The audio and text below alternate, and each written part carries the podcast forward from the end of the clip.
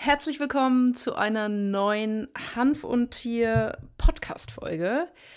Heute eine Last-Minute-Umentschieden-Folge und äh, die Vorwarnung, falls du dich nicht für dieses Thema interessierst, total in Ordnung. Nächste Woche geht es wieder um Hanf und Tier. Diese Folge wird sich ausschließlich mit der Frage beschäftigen, ob die Drogenpolitik der Bundesregierung gescheitert ist. Hanf und Tier, der einzigartige Podcast der Wissenschaft. Viel Spaß mit deiner Gastgeberin Susanne Gruber. Und zwar am 8.9. Jetzt wurde der aktuelle Lagebericht zur Drogenkriminalität vorgestellt. Auf der unter anderem waren da vertreten die Bundesdrogenbeauftragte Daniela Ludwig und der Präsident des Bundeskriminalamtes Holger Münch. Und quasi darauf hingehend hat dann die Bundes Bundesfraktion der Grünen am 17.09. im Gesundheitsausschuss erneut ihr Cannabis-Kontrollgesetz vorgestellt, welches dann mehrheitlich von CDU, CSU, SPD, AfD abgelehnt wurde und äh, die FDP hat sich dabei quasi enthalten. Also in der heutigen Hanf- und Tier-Podcast-Folge stelle ich dir quasi die Einzelheiten zur Pressekonferenz vor. Wir sprechen auch darüber, was das für uns als Gesellschaft bedeutet oder bedeuten kann.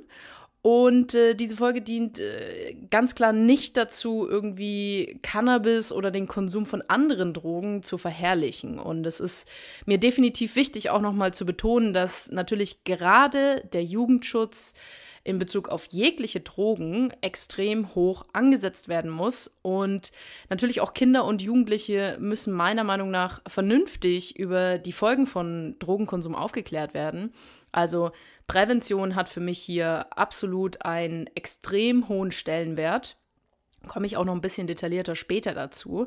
Und dazu gehört aber für mich auch, dass zum Beispiel endlich mal diskutiert werden sollte, ob denn zum Beispiel der Erwerb von Bier und Wein in Deutschland nicht dringend auch mal auf 18 Jahre erhöht werden muss. Denn die beiden, also Bier und Wein oder weinschaumhaltige Getränke, kann man aktuell ab 16 Jahren in Deutschland erwerben. Ja, lass uns direkt mal mit dem Lagebericht zur Drogenkriminalität in Deutschland, der eben am 8.9. jetzt vorgestellt wurde, beginnen. Und ähm, wenn du das selbst nochmal anschauen möchtest und auch das Cannabiskontrollgesetz der Grünen und ein Positionspapier der SPD findest du in dieser Folgebeschreibung. Also da kannst du das alles nochmal nachlesen und kontrollieren, ob das, was ich hier sage, ähm, soweit seine Richtigkeit hat.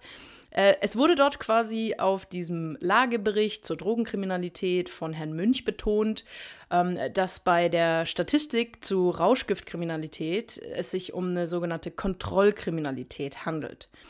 Das bedeutet, mit dieser Aussage meinte er, dass natürlich wenig Leute sich selbst anzeigen. Das heißt, dass es in äh, quasi, also es sind eigeninitiierte Maßnahmen der Strafverfolgungsbehörden, Entschuldigung. Ähm, und das heißt natürlich, dass quasi ähm, in dem Sinne der überwiegende Konsum, Kauf und Verkauf unentdeckt bleibt.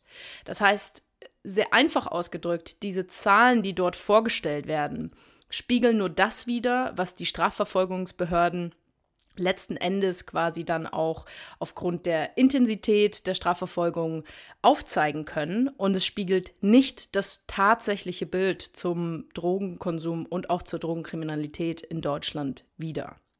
Das Kontrollniveau, so sagt er, ist in etwa so hoch wie im Vorjahr und es gibt den mit Abstand größten Anstieg im äh, Vergleich zu 2019 im Zusammenhang mit dem Konsum und Verkauf von Kokain zu verzeichnen. Bei anderen Drogenarten, sagt er, gibt es quasi nur einen leichten Anstieg oder ähm, gar keine Veränderungen zu sehen. Die einzige Droge, bei der es einen minimalen Rückgang gibt, ist äh, Crystal Meth und er sagt auch ganz klar, die am häufigsten konsumierte Droge in Deutschland ist nach wie vor Cannabis.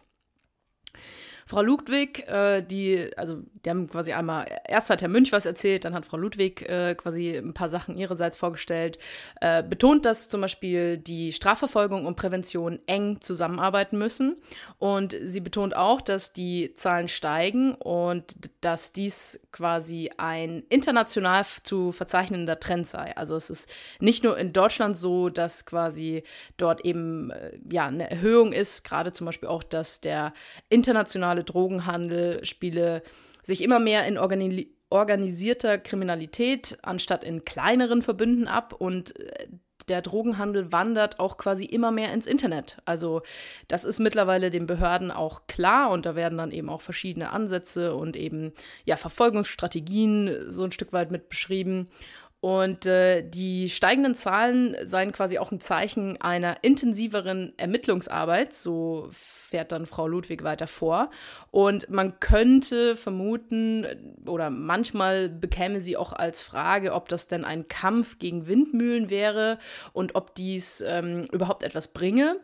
Und ähm, Sie sagt dann ganz klar, äh, dass da eben so die Frage aufkommt, warum machen wir das eigentlich? Und dann führt sie weiter fort und sagt auch sehr deutlich, dass das eben quasi Strafverfolgung und alles entsprechend stattfindet, damit wir die Gesundheit unserer Bevölkerung schützen und dass wir auch den Rechtsstaat erkennbar nach außen tragen.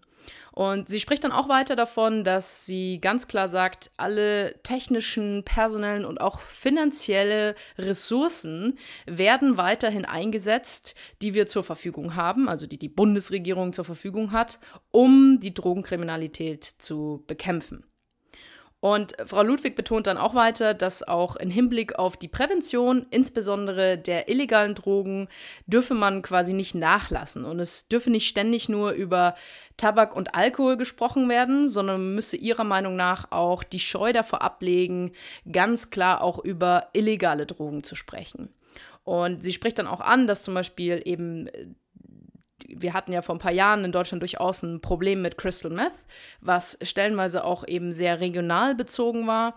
Also da gab es in äh, Thüringen, Sachsen und Bayern sehr große Probleme damit, äh, dass quasi dort ganz klar aufgezeigt wird, dass die Präventionsarbeit, die von Bund und Ländern in Bezug auf Crystal Meth ähm, quasi umgesetzt wurde, dass das gefruchtet hätte. Und das müsste man jetzt zum Beispiel eben auch auf diesen neuen Trend äh, des Anstiegs von Kokainkonsum anwenden, um dort eben ja möglichst äh, groß, großflächig aufzuklären und dann eigentlich auch das Gleiche zu erzielen. Das heißt, Leute davon abzuhalten, dass sie Kokain konsumieren.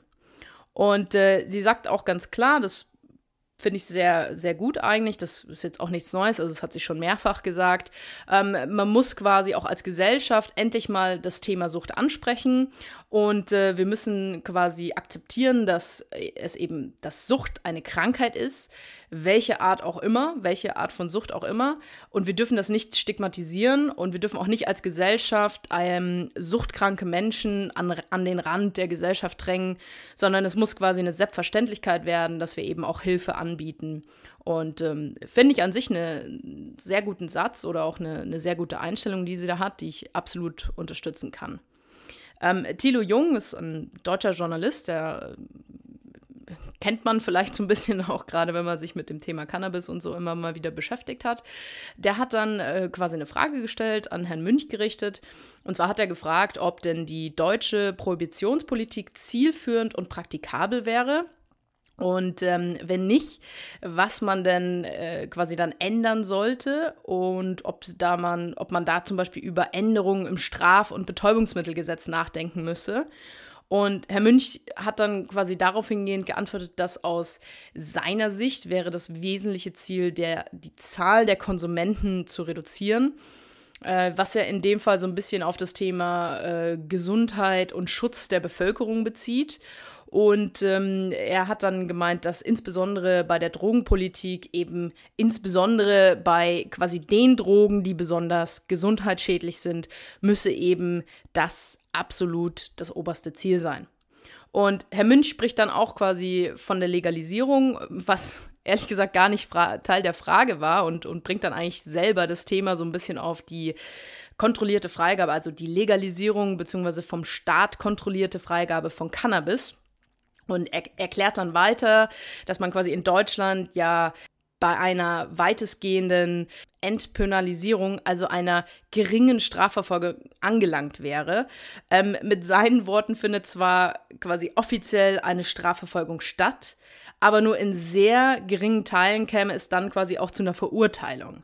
Und ähm, da muss ich sagen, habe ich tatsächlich ein bisschen lachen müssen, weil meiner Meinung nach ist das sicherlich in einigen Bundesländern so anzuwenden.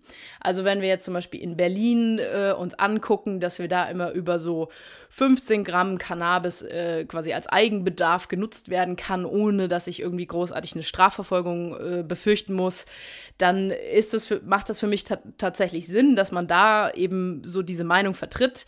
Wenn wir jetzt aber im Umkehrschluss mit Konsumenten zum Beispiel in Bayern oder eben in konservativeren Bundesländern sprechen, dann wird dort ganz bestimmt keiner diese Meinung vertreten von ihm, dass ja quasi sowieso kaum strafrechtliche Verfolgung stattfindet, beziehungsweise eben die Verfolgung stattfindet, aber dann keine Urteile gesprochen werden. Also ähm, weiß ich nicht, ist vielleicht als jemand, der in Bayern groß geworden ist, ähm, habe ich da auch definitiv eine andere Einstellung zum Thema. Aber ich denke, dass es da ganz extreme und ganz enorme länderspezifische Unterschiede gibt, die diese Aussage für mich nicht so ganz äh, nachvollziehbar machen. Aber gut. Herr Münch spricht dann quasi weiter davon, dass er das ein bisschen mit Sorge betrachtet, wenn man eben immer über die Legalisierung von Cannabis spricht, dass eben seiner Erfahrung nach in Ländern, in denen Cannabis legalisiert wurde, bisher keine belastbaren Zahlen darüber bekannt wären, dass der Konsum rückläufig sei, sondern dass es eher steigende Konsumentenzahlen gibt. Und ähm, die Aussage kann ich an sich so stehen lassen, wobei sie für mich nicht so viel Sinn ergibt. Denn wie er am Anfang schon sagt, haben wir quasi bei, der, bei einem Lagebericht der Drogenkriminalität, also auch bei diesem Bericht, wo wir dann über die Anzahl von Konsumenten sprechen, ja nur eine Aufnahme, die darauf hingehend äh, quasi zurückzuführen ist, wie denn die Maßnahmen der Strafverfolgungsbehörden fruchten. Und wir haben keine tatsächlichen belastbaren Zahlen, weil natürlich in ganz Deutschland nicht jeder Konsument sagt, oh ja, ich komme mal hier aus meinem äh, geheimen Versteck raus, ja, oder ich verlasse mal meine Wohnung und dann melde ich mich mal da für Statistik XYZ, damit die Bundesregierung auch weiß, wie viele Leute in Deutschland welche Drogen, wie häufig und wann konsumieren. Das heißt, die Aussage ist an sich für mich nicht so ganz, ähm, ja, die Frage ist halt, selbst wenn wir uns Länder äh, wie zum Beispiel Kanada anschauen, wo es gewisse Aussagen schon gibt, nach einem Jahr Cannabis-Legalisierung in Kanada wurde dort eben von einigen äh, Verbänden auch veröffentlicht, hey, wir sehen, dass der Konsum bei Jugendlichen definitiv nicht steigt. Und ähm, das ist natürlich mit Drogen legal oder illegal, ist es natürlich immer schwierig. Ne? Also ich kann jetzt sagen, okay, ähm, ich kann nach 20 Jahren Cannabis-Freigabe, äh, kann ich natürlich mal bewertbare Zahlen ähm, feststellen und kann sagen, okay, in der Altersgruppe XYZ haben wir so und so viele Konsumenten, aber natürlich nicht, wenn das alles sehr neu ist. Und ähm, was, was er dann quasi weiter sagt äh, in Bezug auf die Entkriminalisierung, und da wird ja immer gerne das äh, portugiesische System angesprochen, dass er dort ähm, quasi mit dem ja, mit der äh, Frau Ludwig im Gespräch wäre. Er spricht sich da nicht wirklich dafür aus, ob er dafür oder dagegen ist ähm, und äh, gibt da auch nicht wirklich eine klare Antwort, als äh, Thilo Jung quasi nochmal nachfragt und sagt, Mensch, wie sieht es denn aus, wenn Sie da jetzt eigentlich irgendwie so Teilzeit optimistisch drüber sprechen? Ähm, warum, also warum ist dann die Entkriminalisierung von Drogenkonsumenten nicht der erste Schritt, wenn Sie sagen, das scheint ja auch gut zu funktionieren und wenn das Ihrer Meinung nach, wie von Ihnen selbst quasi beschrieben, in der Realität sowieso keine Strafverfolgung mehr stattfindet oder eben diese Strafverfolgung keine Verurteilungen mit sich zieht, warum ändern wir dann nicht Gesetze in Deutschland, die das entsprechend dann auch schwarz auf weiß auf dem Papier und äh, quasi in die Realität bringen? So. Und äh, ja, wie gesagt, da gibt er nicht so wirklich eine Aussage dazu. Da kommt dann, ja, wir, wir sind da im Gespräch, wir sind da im Gespräch es, man muss natürlich dazu sagen, ist halt auch immer schwierig. Ne? Also äh, wir wissen ja auch, äh, ich muss ganz klar sagen, ich möchte jetzt nicht den Job von Frau Ludwig machen und natürlich auch gerade aus der Pro-Cannabis-Szene findet da stellenweise auch mit ihr eine in Anführungszeichen Diskussion, also meiner Meinung nach hat das nicht viel mit Diskussion zu tun, ähm, statt die eben auch nicht zielführend ist. Ja, äh, man muss dazu sagen, meiner Meinung nach ist Daniela Ludwig ähm, ein kleiner Teil in dem, in einem, in einem großen System mit, mit einem nach außen hin, eben als Bundesdrogenbeauftragte tritt sie auf. Da muss sie natürlich eine gewisse Meinung der Bundesregierung widerspiegeln.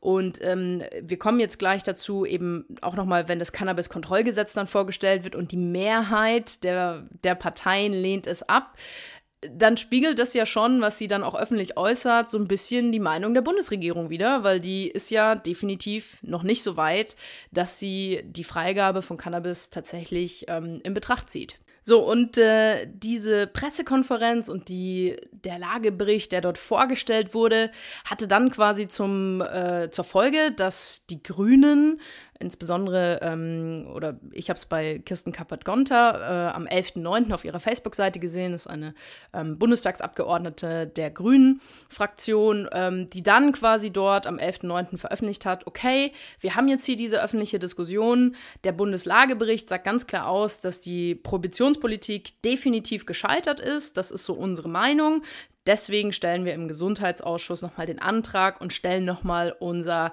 Cannabis-Kontrollgesetz vor.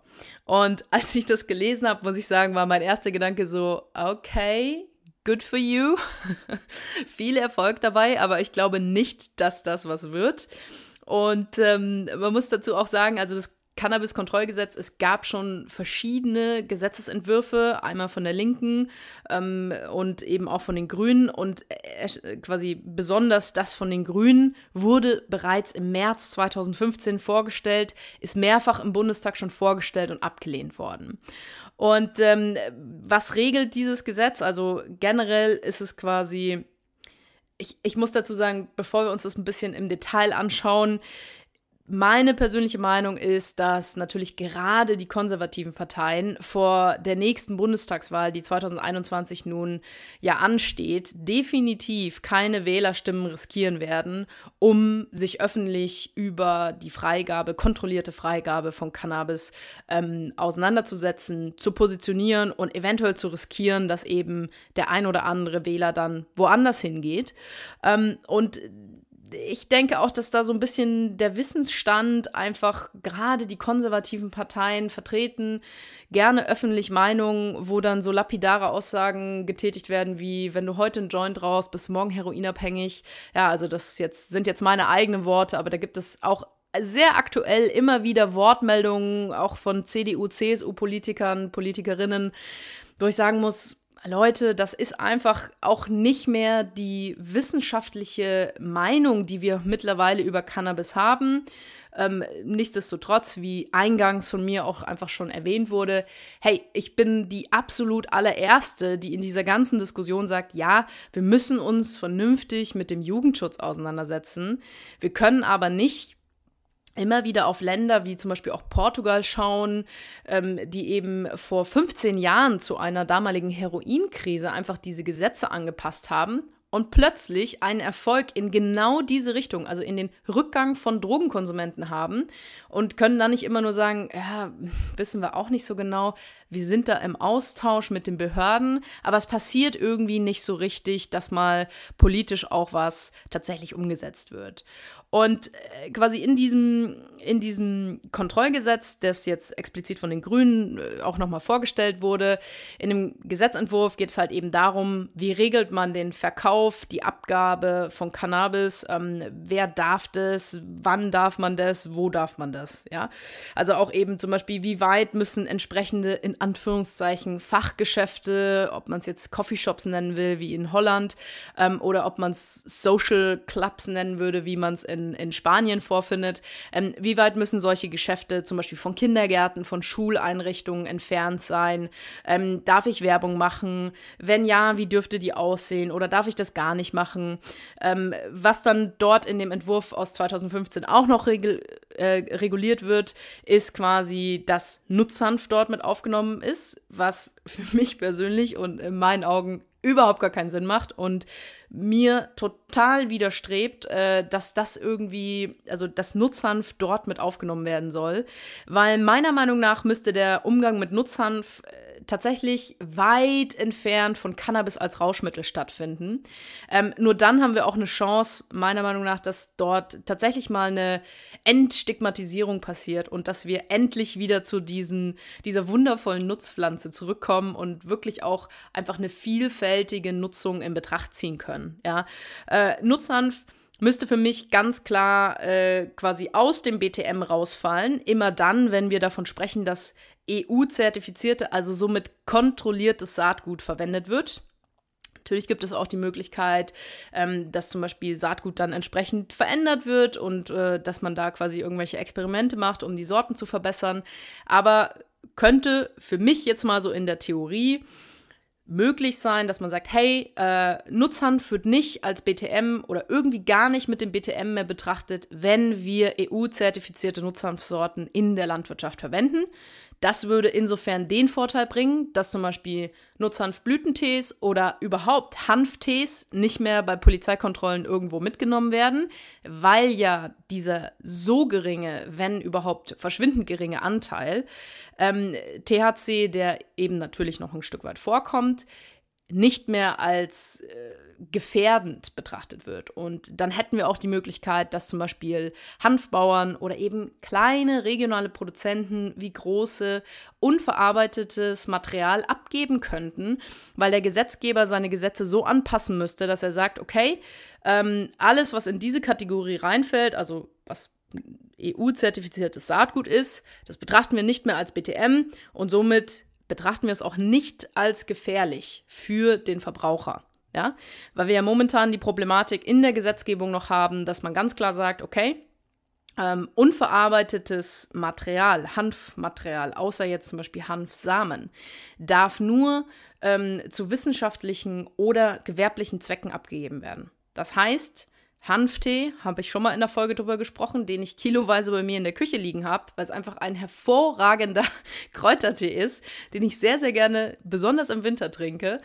Ähm, den, den, der ist tatsächlich immer noch problematisch, ja. Und solange der nicht irgendwie in, in Tüten verpackt ist und selbst wenn er in Tüten verpackt ist und mit quasi anderen Kräutern oder zum Beispiel Fruchtteilen gemischt ist, muss man als derjenige, der ihn abgibt, ich sage jetzt mal, zumindest in, in der Hanfbranche, weil da auch ein gewisses Ungleichgewicht zwischen zum Beispiel großen Supermarktketten oder großen Teeherstellern und eben kleineren, äh, kleineren Shops und Marken in der Realität stattfindet, ähm, kann problematisch werden, ja, weil eben diese, diese Formulierung im Betäubungsmittelgesetz so ausgelegt ist. Und für mich persönlich, das Ergebnis ist in keinster Weise überraschend. Also wie gesagt, ich denke, aus, aus politischen Gründen ist das äh, absolut nachvollziehbar, dass gerade die konservativen Parteien sich da jetzt nicht irgendeinen Schnitze erlauben. Was mich persönlich ein bisschen überrascht hat, ist, dass die SPD das mehrheitlich abgelehnt hat. Ähm, und das war glaube ich, für viele überraschend, weil am 11.02. hat die Bundesfraktion der SPD noch ein sogenanntes Positionspapier mit dem Titel Cannabis, Doppelpunkt, neue Wege gehen veröffentlicht und äh, hat sich hier als Bundesfraktion klar für die Entkriminalisierung und mögliche flächendeckende Freigabe von Cannabis ausgesprochen. Und ähm, das erweckt in mir persönlich so ein bisschen den Eindruck, dass natürlich gerade auch das Thema Cannabisfreigabe ähm, zum einen, wenn wir eben die Gesetzesentwürfe betrachten und dann immer, wer stimmt wofür und wann stimmt wer dagegen, hat es für mich persönlich den Eindruck, dass wir da ein sehr großes Ego-Problem haben, auch in, auf bundespolitischer Ebene. Also, dass gewisse Parteien sagen, naja, also zum einen, solange das nicht unser Gesetzesentwurf ist, ähm, machen wir da überhaupt nichts und dann sind wir einfach mal dagegen. Und aber im Umkehrschluss auch einfach nicht dieser Austausch stattfindet, dass dann überparteilich miteinander gesprochen wird. Wie könnten wir denn als Fraktionen untereinander mit Kompromissen gemeinsam einen Gesetzentwurf vorstellen, den wir dann gemeinsam im Bundestag verabschieden? Weil dass die Prohibition und auch quasi einfach der Drogenkrieg ja verloren ist, das ist, glaube ich, auch vielen Experten und Expertinnen mittlerweile einfach bewusst. Und äh, da gibt es immer mehr Stimmen, die laut werden und sagen, hey, wir müssen über einen anderen Umgang, jetzt insbesondere wenn wir auf Cannabis schauen, müssen wir einfach mal jetzt angreifen. Ähm, für mich hat es halt einfach auch den Eindruck, dass da stellenweise eben zum Beispiel durch so ein Positionspapier dann gewisse Wählerstimmen einfach gefangen werden, ja. Also ich sage das jetzt einfach mal so salopp mit meinen Worten, ähm, dass man halt einfach sagt, ja, ja, wir wissen, da hm, gibt es jetzt eine breite Öffentlichkeit und ein gewisses öffentliches Interesse. Da veröffentlichen wir jetzt mal was, aber äh, ja, ne, hinter vorgehaltener Hand wissen wir doch alle, dass wir da eigentlich nicht irgendwie jetzt die nächsten drei Jahre aus dem Knick kommen. Und das finde ich sehr schade. Also ich muss sagen, ich fände es schön, wenn man in gerade solchen wichtigen Themen ähm, überfraktionell einfach sich miteinander aus auseinandersetzt und ähm, einfach ich glaube, es ist wie mit allem im Leben, ja. Es, am Ende des Tages geht es meiner Meinung nach nicht darum, irgendwann zu sagen, die Grünen, die Linke, die SPD hat ein Cannabis-Kontrollgesetz umgesetzt. Nein, es geht darum, was ist das Beste für die breite äh, Bevölkerung. Und ähm, da geht es nicht um irgendwelche Ego-Befindlichkeiten von irgendwelchen Politikern und Politikerinnen. Da geht es einfach darum, dass man entsprechend auch gewählt wurde und entsprechend auch zum Beispiel gerade Parteien wie die SPD immer wieder zum Wahlkampf genauso Aussagen tätigt, die dann in der kompletten Legislaturperiode einfach rechts und links außen vor gelassen werden und wo bis auf einzelne Leute sich niemand wirklich dann daran hält, was da irgendwann mal gesagt wurde. Funktioniert mit anderen Parteien auch so, ist kein SPD-Bashing oder irgendwas, es ist, glaube ich, einfach ein generell politisches Problem. Gibt es auch in anderen Ländern, dass man halt einfach zum Wahlkampf irgendwelche Aussagen tätigt, die ganz gut ankommen die eine gewisse Position irgendwie noch ein bisschen verstärken und dann, ja, muss man erstmal gucken. Also ich meine, wenn man sich alleine mal anguckt, wie lange es gedauert hat, bis äh, zur letzten, nach der letzten Bundestagswahl wir eine Regierung gebildet haben, ähm, da bin ich doch schon ganz schön im Staunen gewesen und habe mir gedacht, uh, das ist auch sehr interessant, äh, quasi, was dann da passiert ist und wer dann da wem wie auf den Schlips getreten hat oder plötzlich unüberbrückbare Differenzen hatte. Und ich denke, gerade dieses Thema Cannabis-Legalisierung, es wird einfach irgendwie auch viel zu heiß gekocht, oftmals. Das ist, da werden eben, ja, neueste, neueste Erkenntnisse werden einfach nicht berücksichtigt. Ähm, althergebrachte Argumente werden seit Jahrzehnten immer wieder hervorgebracht. Und ich denke, jeder vernünftige, also gerade auch einfach die Aussage ähm, in, in Bezug auf wir müssen die Bevölkerung schützen. Okay, jetzt ist es aber so, dass ein Großteil der Bevölkerung Cannabis regelmäßig konsumiert. Und äh, ein Schutz der Bevölkerung würde es für mich dann zum Beispiel auch bedeuten, wenn ich sage, wir wissen, wir haben ein Endokannabinoid-System. Wir wissen, THC bis Prozentsatz X ist vertretbar. Und wir wissen, in den letzten Jahren wurden Züchtungen äh, quasi hochgezüchtet, also der THC-Gehalt sehr extrem hochgezüchtet. Das müssen wir regulieren zum Schutz, bla blub. Alles in Ordnung, meiner Meinung nach. Ja.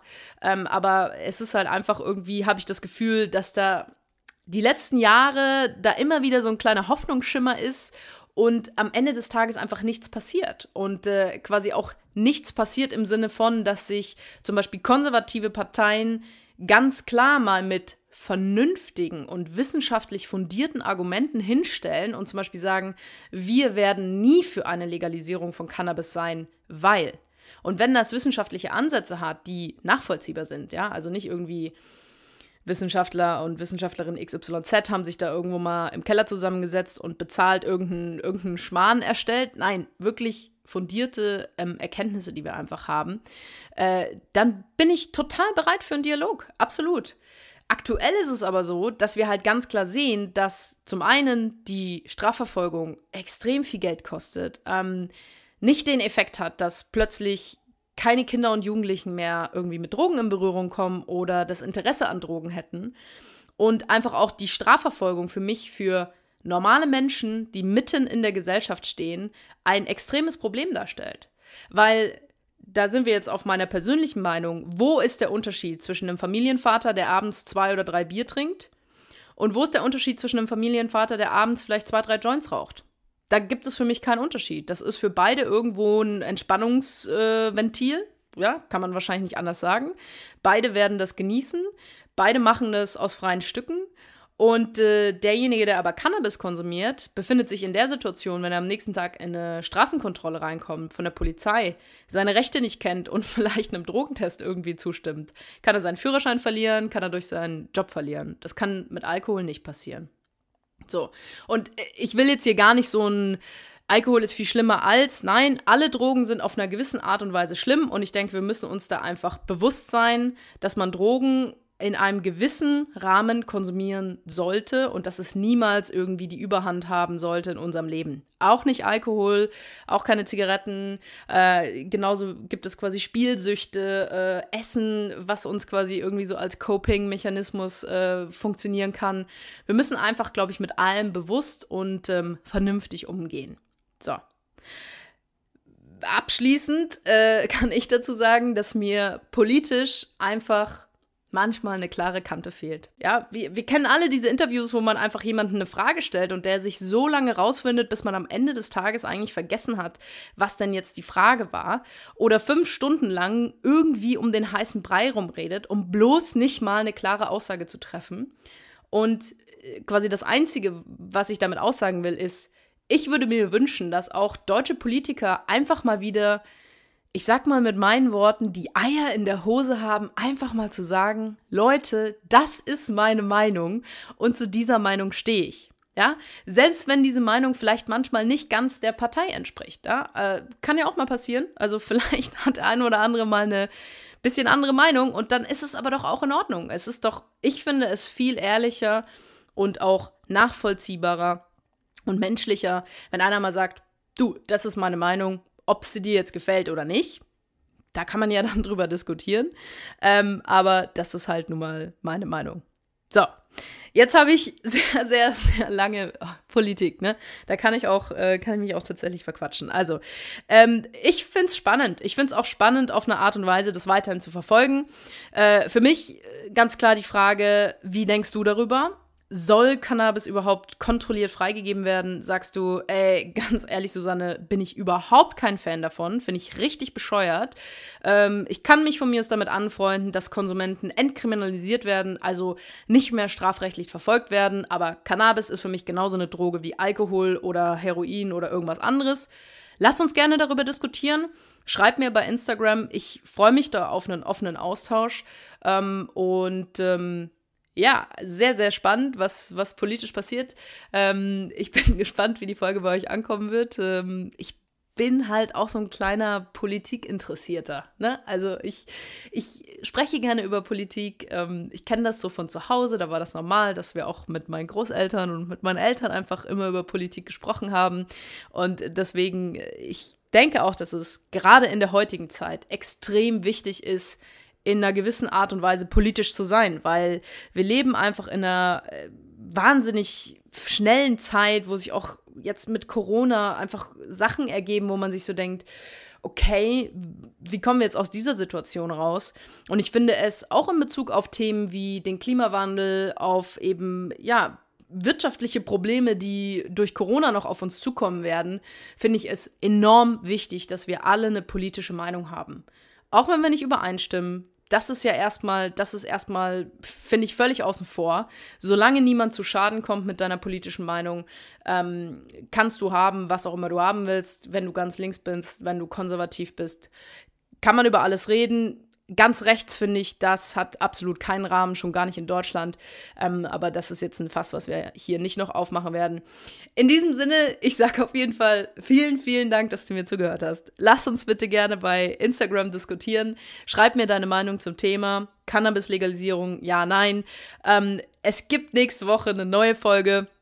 Dann natürlich wieder mit einem tierbezogenen Thema, aber ich fand es jetzt einfach eine sehr spannende und auch eine sehr wichtige Entwicklung in dieser Woche und deswegen habe ich mir gedacht, ich schiebe diese Folge einmal zwischen rein und ähm, ja, ich sag vielen, vielen Dank, dass du zugehört hast. Wir hören uns nächste Woche Montag um 6 Uhr bei Spotify und ähm, einmal bei Apple Podcast und ab 16.30 Uhr dann bei ähm, YouTube. Und in dem Sinne höre ich jetzt auf zu reden und wir hören uns. Bis nächste Woche. Ciao, Servus.